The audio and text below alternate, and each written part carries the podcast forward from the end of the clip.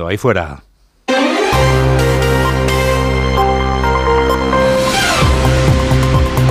Onda Cero. Noticias fin de semana. Juan Diego Guerrero. Buenas tardes a todo el mundo y un abrazo a los valencianos que están viviendo momentos amargos y a los valencianos que están desviviéndose por ayudar a quienes están pasando ese mal trago. El mal trago de haber perdido a un ser querido en el incendio del barrio de Campanar.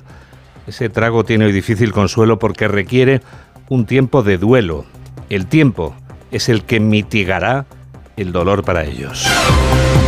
Los demás, los que caminan en las inmediaciones del edificio devorado por las llamas, tratan de recuperar la normalidad lentamente este sábado, en el que nos hemos enterado de que ha aumentado el número de personas que han perdido la vida en el incendio que ha convertido el terreno del edificio siniestrado en una zona cero. Desde esa zona cero informa Juanjo Tobar. Valencia vive su segundo día de luto. El incendio que se originó la tarde del jueves y que calcinó 138 viviendas de dos torres en el barrio de Campanar se ha saldado con la confirmación esta mañana de 10 víctimas mortales por el momento. Unas cifras que mantienen todavía sin respuesta a los valencianos y tiñen de luto a la ciudad. Pero triste, muy triste. Que no, no puedo creer lo que, lo que ha pasado. Es una catástrofe y tremendo desastre. Y la verdad es que es una tragedia pues de una dimensión inimaginable, muy fuerte. Ah, pues escalofriante, esto no se lo esperaba nadie. Este año las fallas se harán, se harán porque se tienen que hacer, porque ya están hechas. Pero el dolor está ahí, total luto total. A pesar de que la cifra de fallecidos parece ser la definitiva, las inspecciones dentro del edificio continúan. Mientras los bomberos trabajan para dar por extinguido definitivamente el incendio, la policía científica permanece en los dos inmuebles en busca de pruebas que ayuden a esclarecer los hechos. Quienes han logrado salvarse de la muerte, pero han perdido toda la vida que cabía en sus pisos, han encontrado calor donde quién sabe si lo esperaban, porque la ola de solidaridad que recorre la ciudad de Valencia es de una dimensión verdaderamente desbordante, como escuchábamos anoche en la brújula de Rafa La Torre, aquí en Onda Cero. Nada, decidí venirme aquí, eh, coger cosas básicas que sabía que iban a necesitarse, por lo menos en la zona esta primera. Y nada, desde que llegué yo hasta, hasta ahora mismo, eh, la verdad que ahora estamos desbordados, quiero decir, la, son los vecinos, y ya no solamente Valencia, sino gente de fuera de Valencia. O sea, ha sido impresionante cómo se han volcado con, con esta situación. Con esta situación, la zona cero ha sido visitada este mediodía por Alberto Núñez Feijó. El líder de la oposición se ha unido también a los participantes en el minuto de silencio que varios cientos de personas han guardado respetuosamente en la plaza del Ayuntamiento de Valencia en memoria de los 10 fallecidos que han perdido la vida.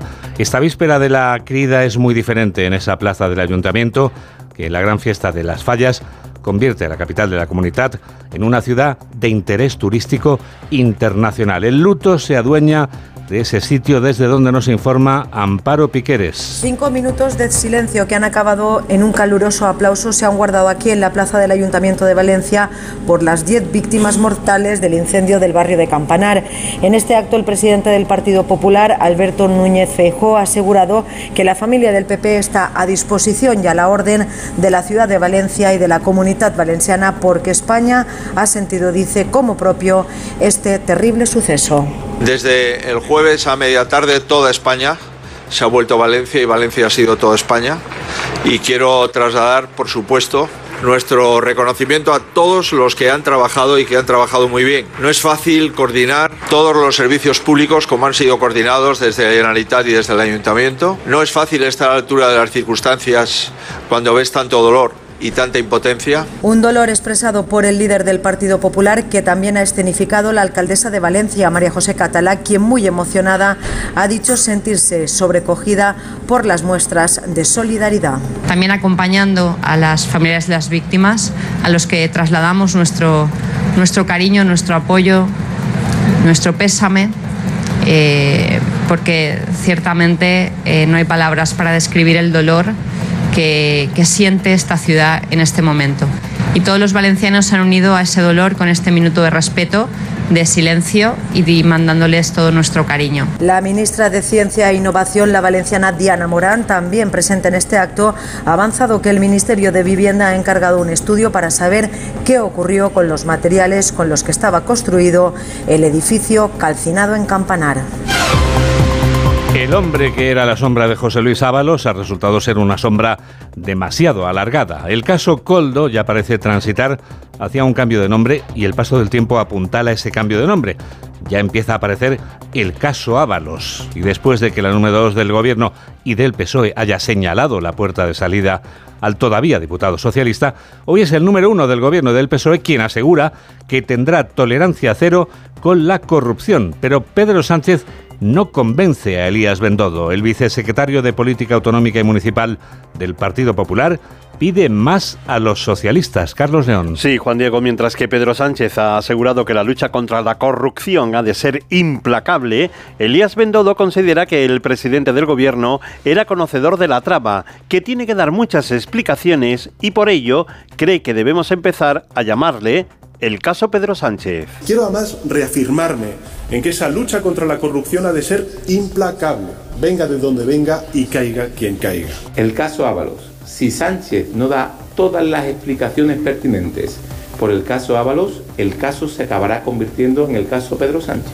Palabras será el que está ocultando la información al conjunto de los españoles. Palabras de Pedro Sánchez, decíamos, en la inauguración en Ferraz del Consejo de la Internacional Socialista que él preside, donde ha añadido en que su gobierno ha hecho de la ejemplaridad su bandera, mientras que el vicesecretario de Coordinación Autonómica y Local y Análisis Electoral del Partido Popular, Elías Bendodo, ha afirmado que Pedro Sánchez no sería presidente del gobierno si no hubiera recibido la ayuda de Coldo García, ya que quienes consiguieron que ganara las primarias son los cabecillas de la presunta trama de comisiones ilegales por parte de la empresa del que fuera asesor del exministro José Luis Ábalos y ha añadido que Coldo durmió abrazado a la urna que guardaba los avales de Sánchez. La invasión rusa de Ucrania, que cumple hoy dos años, ha devenido en una guerra que ha causado una cifra incalculable de muertos y heridos. Dos años después, la figura de Zelensky se agranda y hoy puede presumir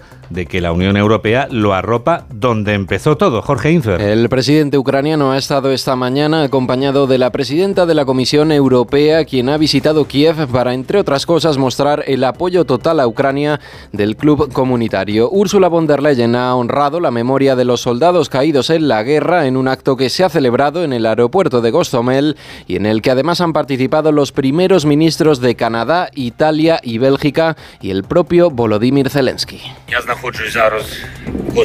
Me encuentro en Ostomel. Fue aquí donde debería haber comenzado el plan para tomar Kiev y Ucrania en tres días. Se puede decir en una frase, hace dos años nos enfrentamos a las tropas enemigas aquí y dos años después nos encontramos aquí, con nuestros amigos y nuestros socios. Por su lado, la Comisión Europea ha anunciado desde Kiev la entrega de 50 coches que serán entregados a la policía y también a la Fiscalía del país para que puedan investigarse los crímenes de guerra cometidos por Rusia en los lugares en que sí que han sido liberados por Ucrania. Qué útil ha sido para los influencers la aplicación de mensajería instantánea que nacía hace hoy exactamente 15 años. Es una aplicación, WhatsApp, que indiscutiblemente ha cambiado la manera en que nos comunicamos. Jessica de Jesús. La aplicación que ha cambiado la forma de comunicarnos está de aniversario. Creada por Jan Combe, WhatsApp era en sus inicios una especie de agenda inteligente en la que los usuarios podían ver qué estaba haciendo cada persona con el fin de saber si estaba disponible para hablar o si era mejor contactar con ella en otro momento. Desde febrero de 2014 la app se incorporó a Facebook, ahora englobadas todas en Meta y lleva años siendo el sistema líder de instantánea global. Más de 2.000 millones de usuarios se comunican a través de ella. Textos, fotos, audios, vídeos. Más de 100.000 millones de mensajes se mueven a diario por todo el mundo. El Mobile World Congress, cuya cena inaugural llevará este domingo al rey de España y al presidente del gobierno a Barcelona, volverá a convertir a la ciudad condal en la capital mundial de la telefonía móvil. Pero ya podemos ir abriendo boca con las novedades que traerá este congreso. Una periodista de Onda Cero Barcelona las conoce y nos las cuenta. Lola Surribas. 48 horas antes del pistoletazo de salida del Mobile World Congress, la capital catalana ya se prepara para recibir a las más de 2.400 compañías expositoras que exhibirán sus avances tecnológicos a lo largo de ocho pabellones de la Fira Barcelona Gran Vía. Será el año de la consolidación de las aplicaciones de inteligencia artificial y de la aplicación de la tecnología 5G en casos reales, abriendo incluso la puerta al 6G, que nos regalará algunas sorpresas. Y atención, porque la máxima expectación está puesta en el primer portátil transparente del mundo que presentará la compañía china Lenovo. Durante el Congreso, la Fundación Mobile World Capital ha reservado un espacio para el metaverso que ofrecerá a los asistentes la posibilidad de replicar su corazón en el mundo virtual, una tecnología que en un futuro podría permitir la prevención y el tratamiento de enfermedades. Todo esto en un Congreso que tendrá también sello español con un total de 45 empresas. La inteligencia artificial tiene, como todo avance tecnológico, una utilidad provechosa para la sociedad y tiene, como vamos a comprobar ahora, una utilización con aviesas intenciones. Mamen Rodríguez Astre. Todo ha ocurrido en Zaragoza y con menores. Realizaban capturas de pantalla de sus compañeras de instituto y las colgaban en su grupo de WhatsApp. Ana Otín, portavoz de la Benemérita, nos dice lo que hacían a continuación. Y posteriormente se manipularon con inteligencia artificial, consiguiendo así la imagen con el cuerpo desnudo, pero era una imagen falsa. Difundieron y vendieron las imágenes. Una vez percatadas las chicas, presentaron la denuncia. Lo que hicieron fue crear un segundo grupo de conversación con la finalidad de concertarse entre todos ellos para borrar las imágenes que estaban en sus dispositivos móviles y así evitar que la Guardia Civil obtuviese algún tipo de evidencias que les implicase en estos hechos en caso de que se investigase. No tuvieron suerte. Tenemos 13 menores identificados, 7 a los que se les imputa un delito de pornografía infantil y los otros 6, al ser menores de 14, son inimputables. Este tipo de conductas conlleva una responsabilidad penal, pero también podría conllevar una responsabilidad civil y en caso de ser menor de edad, esa responsabilidad civil sería asumida por los propios progenitores. Debemos hablar con los menores y explicarles que tienen que hacer un uso adecuado de las redes. Tienen que ser conscientes que en el momento que publican una fotografía pierden el control sobre la misma. Y ya que estás aquí, Mamen, eres tan amable de decirnos si mañana venimos preparados para el frío glacial o no va a ser para tanto? Pues entra una nueva masa de aire atlántica, Juan Diego, pero va a ser más cálida, pero más húmeda. Seguirá lloviendo, por tanto, en esa comunidad, en Galicia, en el Cantábrico, en el norte de la Ibérica y también en Pirineos. La subida del termómetro conlleva el alza de la cota de nieve que tantos problemas está causando hoy, casi hasta los 2.000 metros. Lo que molestará en exceso será el viento. Tenemos toda la radio por delante.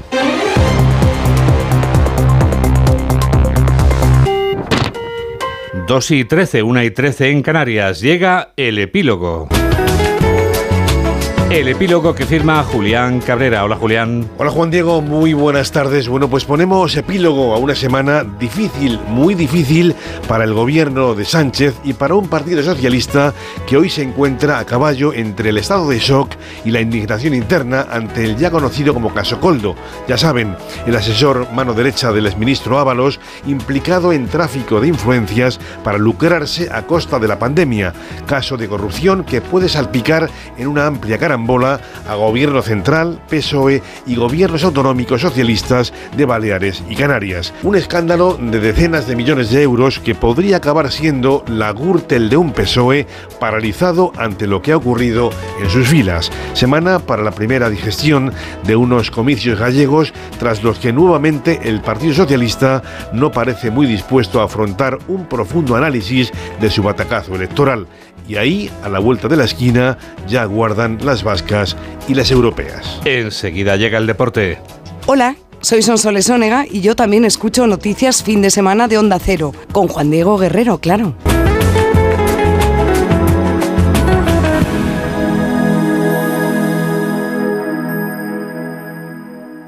Avanzar en la descarbonización de nuestra economía y el crecimiento sostenible exige un compromiso de todas las empresas. Con este fin, BBVA reúne a los dirigentes de grandes compañías de todo el mundo en el tercer foro de sostenibilidad BBVA el 29 de febrero en Madrid. En Onda Cero vamos a estar muy presentes, con un análisis previo el martes en Julia en la Onda y un seguimiento de las intervenciones del jueves en toda nuestra programación. Tercer foro de sostenibilidad de BBVA, porque todos nos estamos jugando mucho.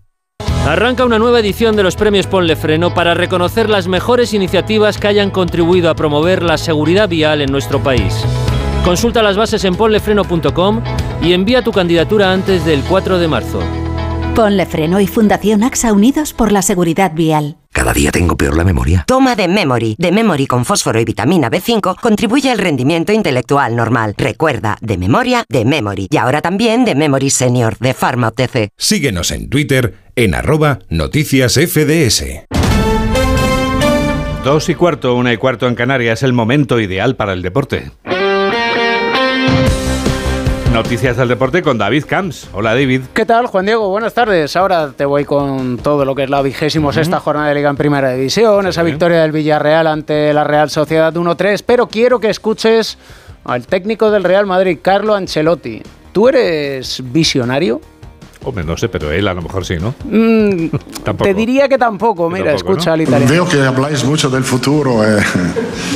Estoy Realmente esto me da, me deja contento que vosotros tenéis la capacidad de hablar, de, de ver lo que va a pasar muy adelante. Yo, por mala suerte, lo que veo es solo el partido de mañana, y nada más. No sé qué va a pasar el lunes. No yo, sabe. Yo veo lo mismo que Ancelotti. Es tal cual. Y quien intuye el futuro es nuestro seleccionador nacional de baloncesto, don Sergio Escariolo, que vio cómo su equipo perdía el jueves en Zaragoza ante Letonia en el primer partido de clasificación para el Eurobásquet 2025. Entonces, después del partido mostró cierto pesar por la falta de ritmo de jugadores internacionales que no juegan en sus equipos. Hoy, esta mañana en Guadalajara, antes de partir rumbo a Chaleroa, donde mañana va a jugar ante Bélgica, ha lanzado este mensaje que sirve tanto para los jugadores españoles como para cualquiera que quiera escuchar. Un mensaje que mando desde luego a todos los jugadores jóvenes, menos jóvenes. eh, no, basta con encontrar un, sueldo por ser un cupo, no basta con, con, eh, estar dentro de una plantilla profesional y tener un buen nivel de vida, hay que, hay que no conformarse, hay que ser ambicioso y hay que, ser, eh, hay que luchar ¿no? para el sitio. Buen mensaje, parece mentira que haya que decir, decirle a un deportista eso, ¿no? Que te pongas las pilas, vamos. Que en definitiva hay que ponerse las pilas porque acomodarse en el mundo del deporte y en cualquier ámbito es sinónimo de ir hacia atrás como los cangrejos. No quiere ir hacia atrás el Barcelona, que juega a las 4 y cuarto frente al Getafe. Te tendría que estar contando que hasta ahora hay un partido en directo, el Granada-Valencia, pero ya sabes que ha sido aplazado. Lo mismo que el encuentro del Levante ante el Andorra, que se debería haber jugado esta noche a las 9. Pero a las 4 y cuarto se juega en la ciudad condal el Barcelona-Getafe. El Barça viendo pasar estos últimos trenes en su lucha por la Liga. Alfredo Martínez, buenas tardes. Hola, muy buenas tardes David, desde el Estadio Olímpico Lluís Companys, donde abrirán las puertas en unos instantes. La temperatura de momento es agradable, aunque ha bajado y será más fresca a la hora del comienzo del partido, a esas cuatro y cuarto, que como tú bien dices es un partido en el que el Barcelona se va a jugar buena parte de sus opciones de seguir luchando por la competición del título de liga y asegurarse la Champions, en la que eh, le da un respiro a la Real Sociedad, pero Fíjate que ha tenido muy poco descanso. Estábamos en Nápoles el pasado miércoles por la noche, el equipo aterrizaba a las 3 de la mañana del miércoles al jueves, entrenó el jueves de recuperación, el viernes la última sesión preparatoria y esta misma mañana ha dado la lista de convocados Xavi Hernández, en la que ha convocado a 22 futbolistas. Cuatro bajas tiene, dos que ya las damos por descontadas de aquí a final de temporada, la de Alejandro Valde y la de Gaby. Marcos Alonso, al que le deben quedar 10-15 días, y Ferran Torres, que posiblemente a finales de la semana que viene intentaría estar para el choque ante el Athletic Club de Bilbao. En cualquier caso, Xavi Hernández se juega mucho en este partido para confirmar que efectivamente el equipo ha cambiado de dinámica, que la primera parte del Nápoles no fue un espejismo y que todavía albergan esperanzas de luchar por la liga, porque dijo Xavi que no tiraban la toalla. Escucha cuando le preguntan, porque hubo muchas flores y muchos elogios para el técnico del Getafe, Pepe Bordalás, que él no cree que el conjunto azulón, a pesar de lo que muchos piensan, sea un equipo defensivo. No, y Getafe aprovecha cualquier eh, situación de balón parado, de contraataque, transiciones, aprovechan muchísimo sus, sus momentos. ¿no? Nosotros debemos aprovechar estos momentos, pero no creo que, que el Getafe se cierre atrás todo el partido. Creo que nos va a apretar, que nos va a meter una línea defensiva alta. Esto es lo que hemos analizado y visualizamos esto. Luego puede cambiar, evidentemente, ¿no? Pero no veo a un Getafe, insisto, defensivo y no veo al Getafe, sí, en algunos momentos sí, pero encerrándose atrás todo, todo el partido, no lo veo así. Es buena hora para el fútbol en Barcelona, David. Normalmente tendría que haber muy buena entrada. Me dicen que se esperan en torno a 42.000, la capacidad es 49.000, pero es que las entradas son caras, casi 170 euros la más cara. Evidentemente eso va a mermar 74 la más barata la asistencia de público para ver cómo se comporta el actual Barcelona en pos del título. Muñiz Ruiz será el árbitro de la contienda y se esperan rotaciones, alguna que otra, no muchas porque Xavi habló de un equipo los mejores que estén, es decir, Ter Stegen estaría en la puerta con Cancelo, eh, Íñigo Martínez y vamos a ver si Cubarsí o le da descanso a Araujo, sería una de las pequeñas rotaciones eh, junto con Jules Koundé en el centro del campo Christensen y posiblemente descanso para De Jong, lo cual le permitiría jugar con eh, Pedri y Gundogan y arriba Lamin Yamal, Rafinha y Lewandowski. Otro aliciente. Lleva nueve goles desde el mes de enero y está cerca de Borja Mayoral. Habrá un duelo al gol en el Estadio Olímpico Lluís Companys. Gracias, Alfredo. Te escuchamos en un rato. A partir de las tres y media en el Radio Estadio, como viviremos los partidos a la vez Mallorca de las seis y media y el Almería Atlético de Madrid de las nueve de la noche. Mañana juega el líder, el Real Madrid, frente al Sevilla. Hablaba Ancelotti, el técnico italiano, del futuro, que no ve el futuro y es porque le han preguntado, entre otros, por el futuro de Tony Cross. No, yo no voy a aconsejar a Oslo de lo que tiene que hacer. él creo que tiene, no es mi hijo, yo puedo aconsejar a mi hijo. Entonces él tiene toda la capacidad mental para elegir lo que quiere en el futuro. Y tampoco ha querido hablar sobre el futuro de Luka Modric. Fernando Burgos, buenas tardes. Hola, ¿qué tal David? Buenas tardes. No, no, no ve el futuro de, ninguno de los dos, por lo menos públicamente. Vamos a ver lo de mañana, que sí lo tiene claro porque el Madrid está lleno de bajas, un partido más, sin Courtois, Militao, Álava, Bellingham y Joselu, que ayer eh, el parte médico decía edema óseo en el tobillo derecho, dos, tres semanas de baja, son cinco lesionados, más los sancionados Carvajal y Camavinga, deja al equipo prácticamente en cuadro, solo 16 jugadores de la primera plantilla, pero la noticia buena de la mañana es que vuelve Antonio Rudiger, superada esa lesión muscular en el vasto lateral del muslo izquierdo, que se produjo en Getafe el 1 de febrero. Se ha perdido los cuatro últimos partidos y mañana, como ha adelantado Ancelotti, va a ser titular. Un Real Madrid que no pone el liderato en juego porque está a seis puntos del Girona, ocho del Barça, once del Atlético de Madrid cuando quedan trece jornadas para el final. Está en nuestra mano, ha dicho Carlo Ancelotti esta mañana, pero sí pone en juego su racha de partidos sin perder. 19 jornadas lleva sin conocer la derrota. Recibe a un Sevilla que fue uno de los cuatro equipos que le quitó puntos al Real Madrid en la primera vuelta. El empate en el Pijuán con el gol de Dani Carvajal de cabeza a la salida de una falta lateral de Tony Cross. Vuelve también Mendy cumplida su sanción en Valleca, por lo tanto el 11 está muy claro. David, no habrá muchas rotaciones. Luni se mantiene en portería. Lucas Vázquez será el lateral derecho, Mendy el lateral zurdo. Vuelve Rudiger al centro de defensa junto al capitán Nacho. Por lo tanto, Chuamení será el mediocentro, escoltado por Cross y Valverde. Y arriba Brahim, Rodrigo Goes y Vinicius Junior, que espera Ancelotti vuelva con su mejor versión, no la que tuvo en el estadio de Vallecas el pasado domingo. Y a propósito de la mejor versión de Vini y ante lo que se avecina la próxima temporada con la llegada de Mbappé, responde Ancelotti a pregunta de Onda Cero, ¿dónde se siente más cómodo Vini? En el extremo izquierdo, en otro sitio, porque ahora viene un futbolista que siempre rindió muy bien en el extremo izquierdo. Estoy convencido que él puede jugar como, no digo como delantero centro, mas con una pareja de delanteros. Pero tengo que tener en cuenta que a él le gusta, está muy cómodo jugando por fuera. También creo que se ha mejorado, eh, él ha mejorado mucho el hecho que a veces... Eh, eh, está mucho más dentro del campo para el desmarque central. Eh, esto le ha venido bien muchas veces. Yo quiero meter un jugador de sus calidad donde más se encuentra cómodo, que de momento es la banda izquierda. Pues eso será un problema a resolver la próxima temporada cuando esté Vinicius junto a Kylian Mbappé. Partido mañana a las 9 de la noche, arbitraje del castellano manchego Isidro Díaz de Mera Escuderos y en el bar el asturiano Pablo González Fuertes. Se ha quejado el Sevilla, sí, se ha quejado de los vídeos de Real Madrid con, de televisión al comité de competición, David. La próxima, Fernando, para Ancelotti es que le digas el refrán español de que cuando, cuando lleguemos a ese río ya cruzaremos el puente. Un abrazo. no lo dudes. No lo dudo.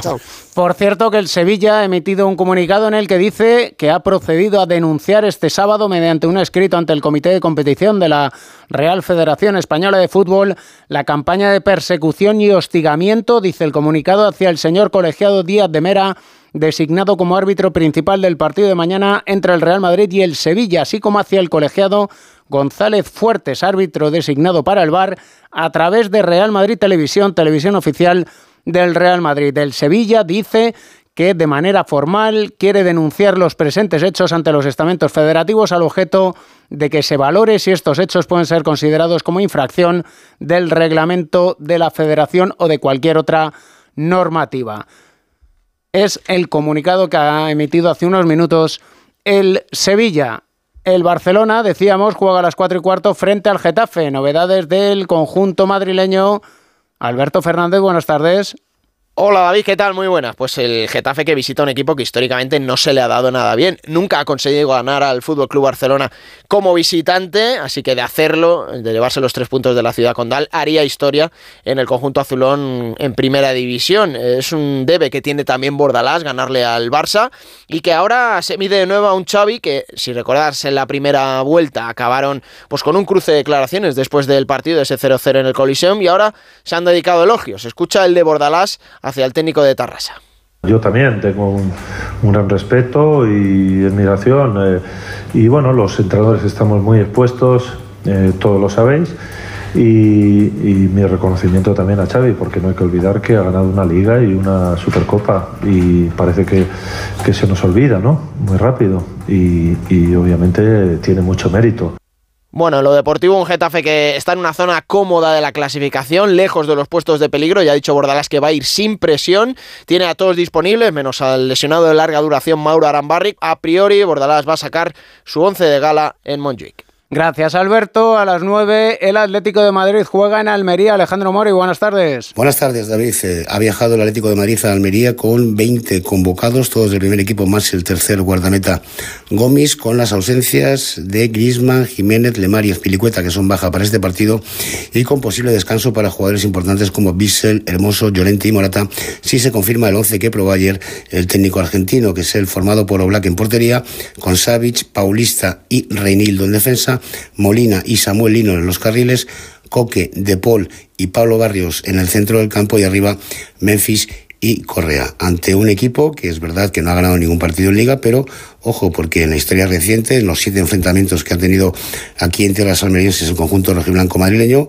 cuatro empates, dos derrotas y tan solo una victoria en 2015. Así que eh, seguro que la Almería va a poner las cosas complicadas ante su afición, querrá ganar un partido y qué mejor que hacerlo ante el Atlético Madrid, uno de los gallitos de la competición. Un Atlético Madrid que, por cierto, va a estrenar equipación, la cuarta de esta temporada, azul oscuro con tintes negros, dicen en el club, inspirada en la noche madrileña. Veremos si le da suerte al conjunto de Diego Pablo Simeone, que está pensando en el partido de Copa, vuelta de semifinales el próximo jueves en San Mamés ante el Athletic Club, pero evidentemente no se puede descuidar y necesita los tres puntos para seguir optando a los puestos que dan derecho a jugar la Champions la próxima temporada. Gracias, Jano. Y a las seis y media, la vez Mallorca, Roberto Vasco. Y buenas tardes. Buenas tardes, David. Duelo de equipos que quieren prácticamente certificar su permanencia. El conjunto Babazorro le saca 11 al descenso. Caso de ganar hoy en el campo del Paseo de Cervantes, tendría casi asegurada su presencia en la máxima categoría el próximo año. No se esperan demasiados cambios en el 11 titular, ya que Luis García Plaza está contento con un equipo que solo ha perdido un encuentro en este 2024, así que podría repetir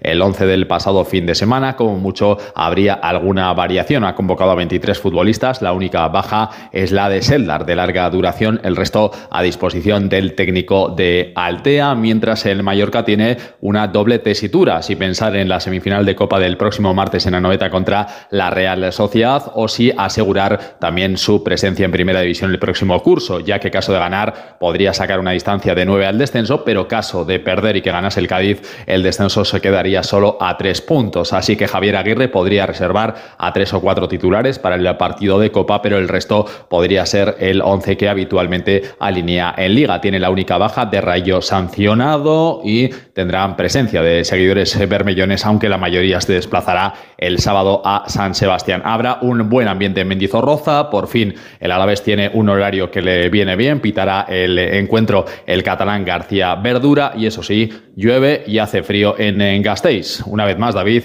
se vuelve a cumplir eso de Siberia-Gasteiz. Gracias, Roberto. Nos sonríe Juan Diego, es verdad. Siberia Gasteiz. Estaban poco acostumbrados a que volviera el frío a Vitoria, Siberia, Gasteiz.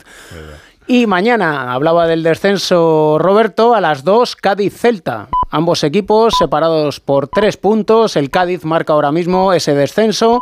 Y a las 4 y cuarto mañana tienes una Sí, cita. tengo una cita, tengo una cita. Porque juega el Betis frente al Athletic de Bilbao. El Betis que se tendrá que resarcir de Vaya el traspiés de esta semana. Sí, sí, sí. Y el Athletic de Bilbao que aspira a la Oh. Champions, aunque su técnico dice que pasito a pasito, que a mí no me mencionéis nada de Liga de Campeones, que de momento no, Pero no está muy estamos en fuerte, posición. están muy fuertes los leones, están muy fuertes. Ya sabes que a las tres y media el tren. Al tren, por supuesto. Y ya sabes que ahora nosotros vamos a seguir contando lo que tú ya sabes. O al menos lo vamos a intentar, lo que está pasando ahí fuera.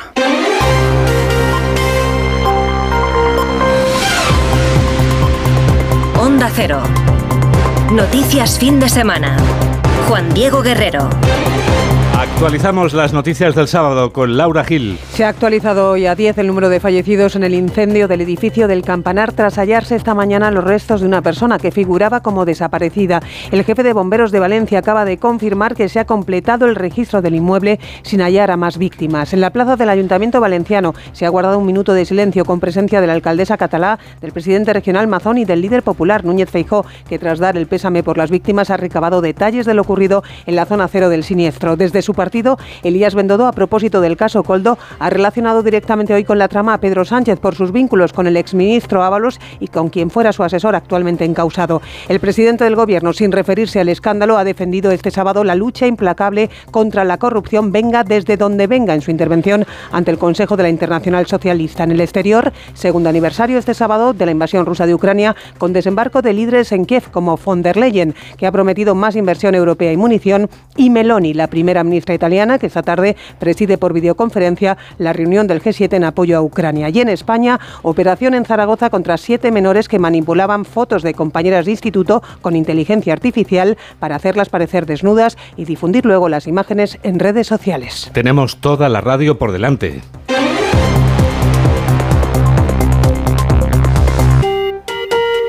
Dos y 32, 1 y 32 en Canarias. Valencia ha perdido a 10 vecinos por el incendio del barrio de Campanar, pero podemos decir que hoy son más de 800.000 los habitantes de la ciudad, porque muchos corazones se sienten, nos sentimos hoy, como si estuviéramos allí.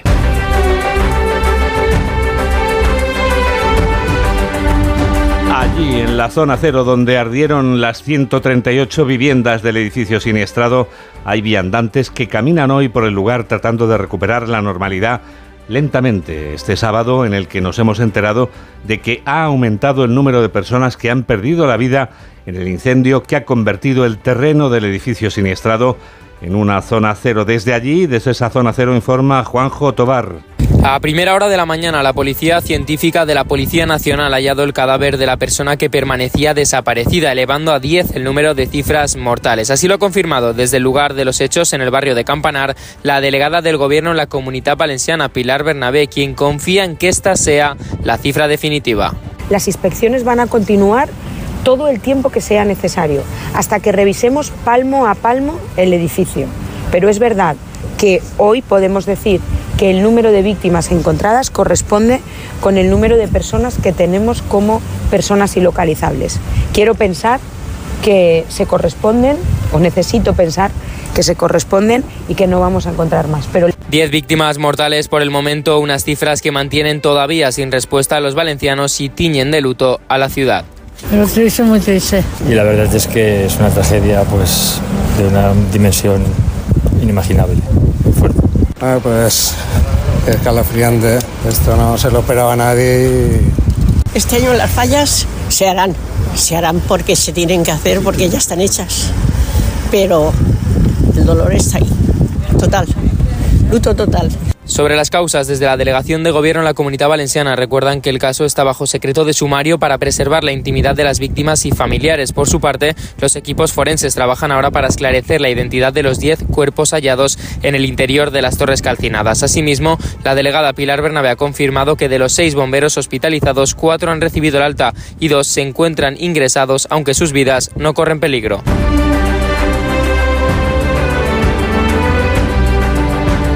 La ola de solidaridad que recorre la ciudad de Valencia es de una dimensión verdaderamente desbordante, como hemos escuchado en la brújula de Rafa La Torre aquí en Onda Cero, pero también hemos podido escuchar las voces de quienes han reconstruido lo que el fuego no ha destruido. Mamen Rodríguez Sastre. Sobre las cinco y media de la tarde se recibe el aviso de un fuego en un apartamento de la séptima planta. Salí de la ducha, dije, huele súper raro, salgan, salgan, salgan incendio. Y yo salí en toalla, descalzo, súper nerviosa. A la hora ya el edificio estaba prendido completamente, completamente. Como tres horas estuvimos en la calle, había un gimnasio cerca, yo quería ir al baño. Sin ropa. Con, sin ropa, con toalla. Decidí venirme aquí, eh, coger cosas básicas que sabía que iban a necesitarse. Estamos viviendo una situación excepcional, una situación terrible. Los bomberos se jugaron la vida, que me impactó muchísimo ver a muchos de ellos heridos, cómo rabiaban porque querían volver a entrar. Estuvieron toda la noche trabajando. Una vez bajó la temperatura y comprobaron que la estructura no cedería. Hoy han podido entrar los bomberos y la policía científica ha entrado con ellos y han podido detectar 10 cuerpos sin vida que coinciden con las 10 personas que teníamos ilocalizadas. Se revisará el edificio palmo por palmo. Ahora lo que toca es la solidaridad. Están coordinándose con los servicios eh, sociales del ayuntamiento y se están eh, canalizando esas eh, aportaciones. La verdad que ahora estamos desbordados, ya no solamente Valencia, sino gente de fuera de Valencia. O sea, ha sido impresionante cómo se han volcado con, con esta situación. A la espera de los resultados de la investigación sobre el origen del fuego y qué pasa con el edificio. Y queremos que, que este barrio pues eh, vuelva a, a, su vida normal. Tenemos esta eh, imagen casi fantasmagórica, ¿no? Que nunca olvidarán. Nos quedamos con lo positivo. En el edificio había 138 viviendas y en ellas habitaban cerca de 200 personas. Gracias, Julián.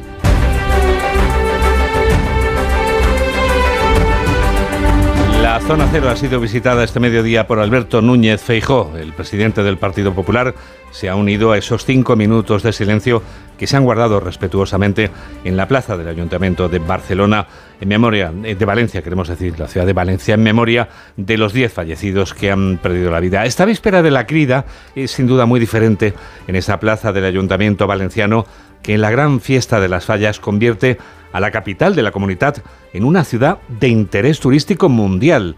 El luto se adueña de ese sitio desde donde nos informa Amparo Piqueres. Aquí en la plaza del ayuntamiento el presidente del Partido Popular, Alberto Núñez Feijóo, ha asegurado que en situaciones como esta que a él le ha recordado cuando tuvo que gestionar el accidente de tren donde murieron 80 personas, es donde se ve, ha dicho, el compromiso de las instituciones a la hora de habilitar ayudas a los afectados. Pienso que en los momentos complejos es cuando se ve realmente el compromiso con el servicio público. Y el hecho de que estén desplegadas, decididas y comunicadas una serie de, ayudas a las personas afectadas dice mucho en favor de la Generalitat y del Ayuntamiento. Un acto en el que Julián, el conserje héroe de Campanar, ha podido recibir el cariño de vecinos de Valencia con un fuerte aplauso. Ha asegurado que ayudó todo lo que estaba en su mano. Darles a las personas a bajar, todo lo que pude que avisarles y que bajar. Hasta que el humo me dejó, porque hubo un momento que ya había tanto humo que bajaba humo negro, que los bomberos ya me dijeron que Julián ya no subas más, que no podía, no podía. La que más me impactó fue la vivienda de abajo, una mujer mayor, y abrí la puerta y vino como una... Tanto la alcaldesa de Valencia, María José Catalá, como el líder del Partido Popular han querido transmitir su dolor a los afectados y su reconocimiento a bomberos y servicios de emergencias. 3 menos 20, 2 menos 20 en Canarias. Noticias fin de semana. Juan Diego Guerrero.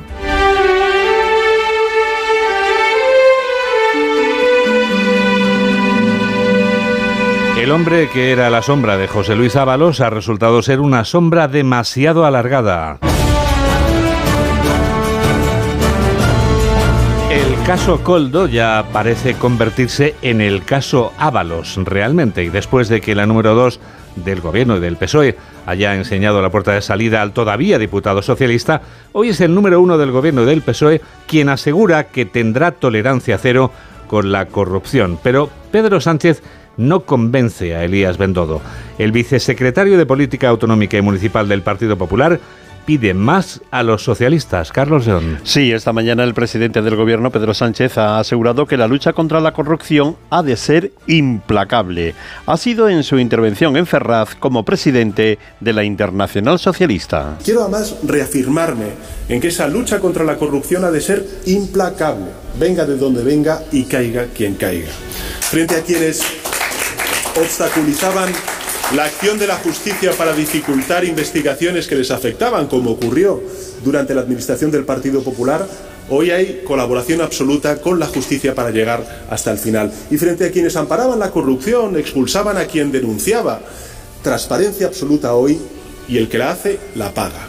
Por su parte, Elías Bendodo ha afirmado que Pedro Sánchez no sería presidente del gobierno si no hubiera recibido la ayuda del caso Coldo García, ya que quienes consiguieron que ganara las primarias son los cabecillas de la presunta trama de comisiones ilegales. Creo que hasta aquí hemos llegado. Ya está bien de que Sánchez nos tome por tontos al conjunto de los españoles. Los cabecillas, insisto, que llevaron los cerebros, los tres cerebros que llevaron a Sánchez a ganar las primarias, Coldo, Cerdán y Ábalos son los líderes de esta trama, que tiene un gran jefe, que es el presidente del gobierno, porque sus tres amigos están al frente de esta organización criminal, insisto, como la define la Fiscalía Anticorrupción y ha añadido que cuando uno afronta un congreso sabe lo que lo más importante son los avales para poder presentar su candidatura. Y eso fue lo que le ocurrió a Pedro Sánchez, que se lo confió a las personas precisamente de su confianza, que Coldo durmió con la urna donde estaban los avales para que ganara esas primarias. Sin ello, Pedro Sánchez no sería ahora ni secretario general del Partido Socialista ni presidente del gobierno. Elías Bendodo ha respondido también a lo que decía este viernes María Jesús Montero cuando daba a entender que lo que tiene que hacer José Luis Ábalos es dejar su escaño en el Congreso. Escuchamos primero a la vicesecretaria general del PSOE y luego al vicesecretario del PP. Yo sé lo que yo haré. No puedo decir lo que el señor Ábalos quiere hacer o va a dejar de hacer. Yo sé lo que yo haría. Si ella fuera Ábalos, sabría lo que tendría que hacer. Y yo les digo aquí a toda España que a Montero la conocemos bien en Andalucía. Y le digo que sabemos lo que haría. Mirar para otro lado, Montero fue consejera con Chávez y con Griñán. En la mesa del Consejo de Gobierno, donde se aprobaban los ERES, estaba sentada María Jesús Montero. ¿Qué hizo? Mirar para otro lado. 3 menos 17, 2 menos 17 en Canarias. Hola, soy José Mi Rodríguez Sieiro y yo también escucho Noticias Fin de Semana con Juan Diego Guerrero.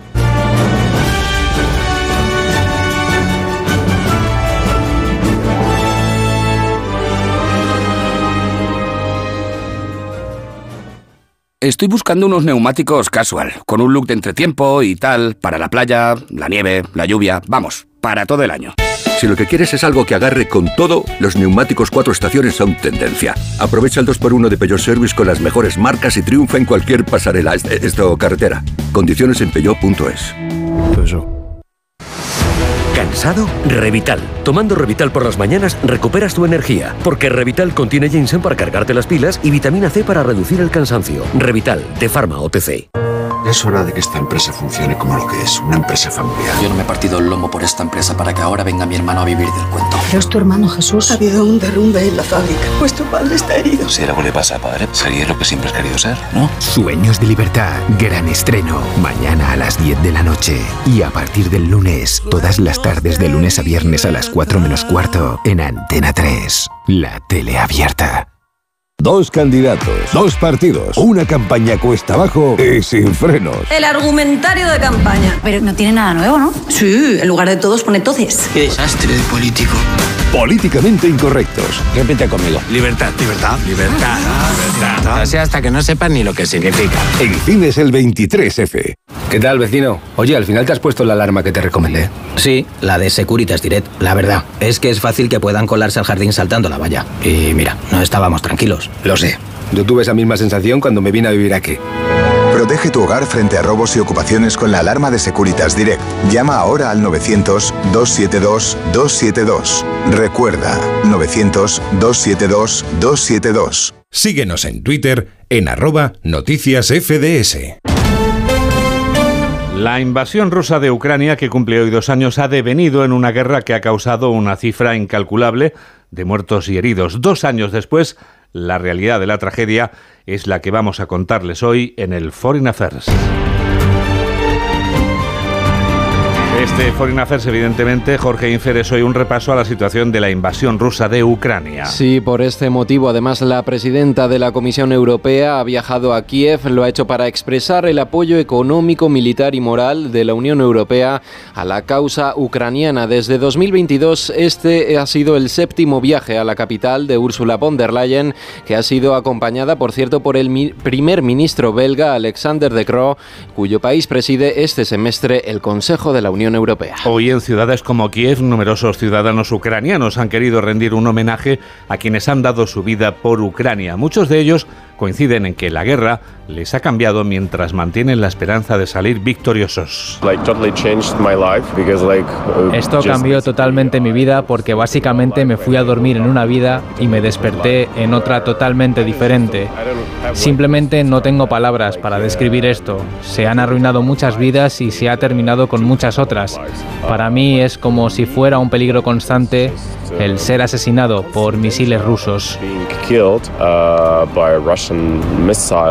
La primera ministra italiana también se encuentra este sábado en Kiev, donde esta tarde está prevista una reunión por videoconferencia con los líderes del G7, del que Italia es presidenta de turno. Esta mañana Giorgia Meloni ha participado en una ceremonia junto al presidente ucraniano que se ha celebrado en el aeropuerto de Hostomel, un lugar simbólico de la resistencia ucraniana en las horas inmediatamente posteriores al ataque ruso a la capital. Me encuentro en Hostomel. Fue aquí donde debería haber comenzado el plan para tomar Kiev y Ucrania en tres días. Se puede decir en una frase, hace dos años nos enfrentamos a las tropas enemigas aquí y dos años después nos encontramos aquí, con nuestros amigos y nuestros socios. Tras dos años de guerra abundan las dudas sobre si Kiev podrá mantener su lucha contra Moscú. La escasez de soldados y también de municiones, además de las dudas acerca de la llegada de ayuda occidental, marcan el paso del conflicto actual. Y Putin y en Rusia lo saben y con este panorama es con el que se enfrenta el presidente ruso que quiere aprovecharse. Corresponsal de Onda Cero en Moscú, Xavi Vladimir Putin se asoma a 2024 con optimismo. Las fuerzas rusas se han cobrado una nueva pieza este mes, aunque con gran coste, más de 900 hombres por día en la batalla de Avdivka. Putin ha dicho esta semana que sus hombres pronto irán más allá. El presidente ruso percibe en el año 2024 un momento crucial y lo ve como una ventana de oportunidad para que Rusia cambie potencialmente la dinámica de la guerra a su favor. Moscú ya percibe un bajón, tal vez solo temporal, pero aún así con consecuencias claras en el apoyo militar occidental a Ucrania. Es probable que la producción de municiones aumente, pero solo a principios de 2025. Hasta entonces todo van a ser baches para Kiev.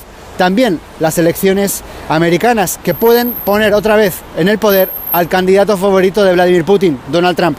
Y nos quedamos en Rusia porque allí sigue siendo noticia Alexei Navalny. Su viuda Yulia Navalnaya ha denunciado que las autoridades del país lleven nueve días ya sin entregar a la familia el cuerpo del opositor ruso. Su mujer ha recordado además que en las últimas horas le han dado un ultimátum a la madre de Navalny para que aceptara un funeral secreto y privado con el fin de evitar manifestaciones públicas. Devuélvanme el cuerpo de mi marido. Queremos celebrarle un funeral y luego enterrar dignamente en la tierra, como es costumbre en la Iglesia Ortodoxa. Devolvernos a Alexei sin ninguna condición. Lo torturasteis cuando estaba vivo y seguís torturándolo muerto. Os estáis burlando de los restos del difunto. Ya es imposible inventar más diabluras. Violáis todas las leyes, tanto humanas como divinas.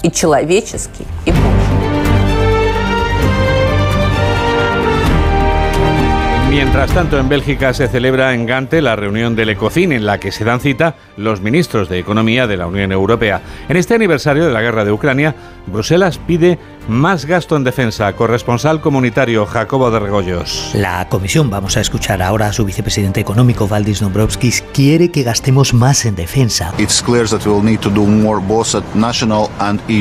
Pero no solo para ayudar ahora mismo a Ucrania, por supuesto que para esto también, sino para que en el futuro Europa no vuelva a ser pillada con el paso cambiado en materia militar. En eso los Estados miembros parecen todos de acuerdo. Lo que pasa es que no saben cómo gastar ese dinero más, cómo se financia. Países como Alemania, dice aquí su ministro de Finanzas, Christian Linder, quieren ampliar las competencias del Banco Europeo de Inversiones, que ahora dirige Nadia Calviño. Otros, como el comisario de Asuntos Económicos, Paolo Gentiloni, prefiere un fondo de recuperación como el de la pandemia, pero para gastos militares. La experiencia demuestra que esta es una buena forma. Creo que la realidad, la experiencia da la razón a esta forma de hacer, a esta idea. Así que dos años después del inicio de la guerra de Ucrania, los 27 siguen discutiendo cómo ponerse al nivel. Y en Nueva York, durante la sesión de la Asamblea General de la ONU, el ministro de Exteriores de España ha reivindicado el compromiso de nuestro país con Ucrania. José Manuel Álvarez ha recordado que desde España se han movilizado cerca de 100 millones de euros de ayuda humanitaria, al tiempo que también ha destacado la partida de casi 250 millones de euros para luchar contra la inseguridad alimentaria que ha provocado la guerra en otros países del mundo. No podemos flaquear en nuestro compromiso y nuestro apoyo a Ucrania. Su causa es la de la libertad de cualquier país para decidir, la de la democracia frente al totalitarismo, la del diálogo frente a la guerra y ya que el ministro ha estado en Nueva York, nos vamos a quedar, Jorge, si te parece, en Estados Unidos. Sí, aunque lo hacemos en el estado de Carolina del Sur, donde se celebran hoy la gran contienda entre los dos candidatos a representar al Partido Republicano en las elecciones presidenciales del próximo mes de noviembre. El expresidente Donald Trump y la ex embajadora ante Naciones Unidas, Nikki Haley, están citados a las primarias. Corresponsal de Onda Cero en Norteamérica, Agustín Alcalá. Los votantes de Carolina del Sur, el estado donde nació Nikki Haley, se han decantado claramente a favor de Donald Trump en las encuestas y el expresidente lleva una ventaja de alrededor de 30 puntos en las primarias de hoy. Haley, exgobernadora del estado y antigua embajadora de Estados Unidos ante las Naciones Unidas, no quiere rendirse y asegura que se mantendrá en esta carrera presidencial hasta al menos el supermartes del próximo día 5 de marzo. Su mensaje es claro. Trump es el único candidato al que Joe Biden puede ganar. Me niego a abandonar y voy a seguir haciendo campaña hasta que la última persona vote. No tengo necesidad alguna de besarle el anillo, ni tampoco tengo miedo a lo que Trump pueda hacerme. El expresidente, en su papel de víctima, se ha presentado ante los habitantes del Estado como el nuevo Alexei Navalny, al que los comunistas y fascistas en Estados Unidos, los demócratas, los jueces y los fiscales persiguen sin piedad. Y vamos terminando, George. Mensaje recibido, Juan Diego. Lo hacemos, si te parece, con este sonido que acabamos de escuchar y que llevamos escuchando ya desde hace 15 años. Hoy es el cumpleaños de WhatsApp, la aplicación de mensajería instantánea que ha revolucionado sin duda la comunicación social. Actualmente más de 2 de dos mil millones de usuarios se comunican a través de ella mediante textos, fotos, audios y vídeos. Y como hoy es el aniversario de la guerra en Ucrania, te voy a dar un dato de sus creadores. Fueron dos, el programador estadounidense Brian Acton y Jan Koum, un emprendedor y programador de ordenadores que nació en Kiev, en Ucrania, territorio cuyo mensaje a transmitir hoy es, no es otro que el de lograr una paz tras dos años de bombardeos. Ha sido un resumen de Jorge Infer. Hola, soy Mónica Carrillo y yo también escucho Noticias Fin de Semana con Juan Diego Guerrero.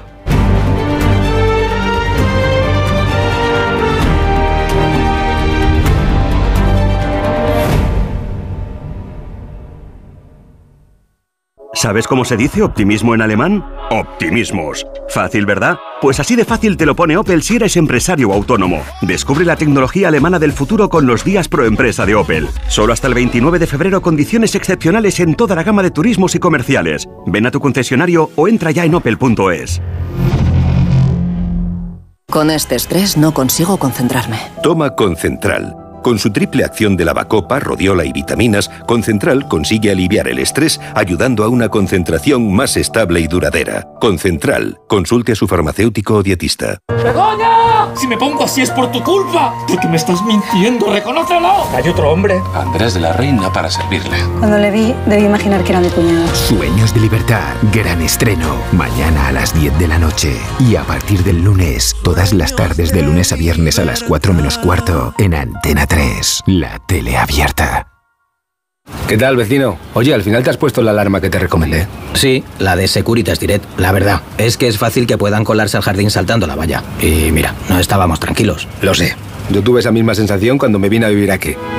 Protege tu hogar frente a robos y ocupaciones con la alarma de Securitas Direct. Llama ahora al 900-272-272. Recuerda, 900-272-272. Síguenos en Facebook en Noticias Fin de Semana Onda Cero. Es la hora ideal para hablar de libros.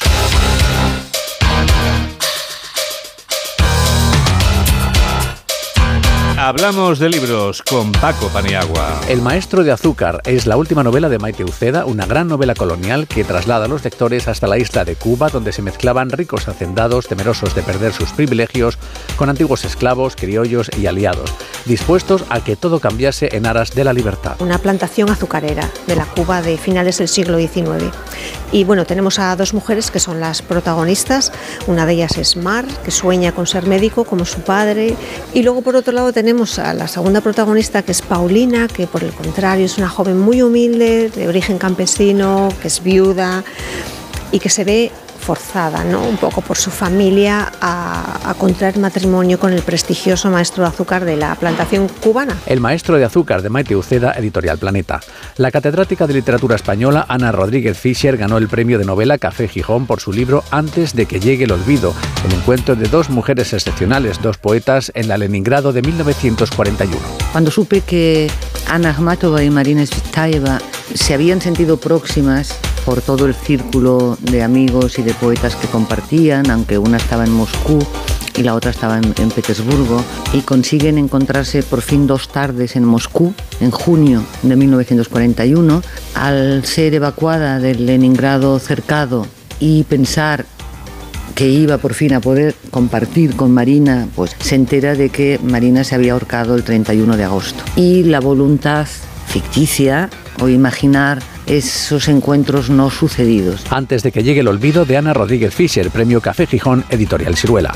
Y Tusquets nos presenta también la nueva novela de la autora argentina Camila Sosa, tesis sobre una domesticación, personajes que se pierden en una vida burguesa y apacible pero abrumados por infiernos y culpas. Sí, sí y sí. Me encanta provocar. Me parece que es un derecho, como decía Pasolini, además, es un derecho el, el escándalo y soy mucho más provocadora en la vida que en la literatura. Tesis sobre una domesticación de Camila Sosa Villada, editorial Tusquets. Tú también escuchas este programa de noticias que produce Mamen Rodríguez Astre y que realiza José Luis López Galindo aquí en Onda Cero, tu radio.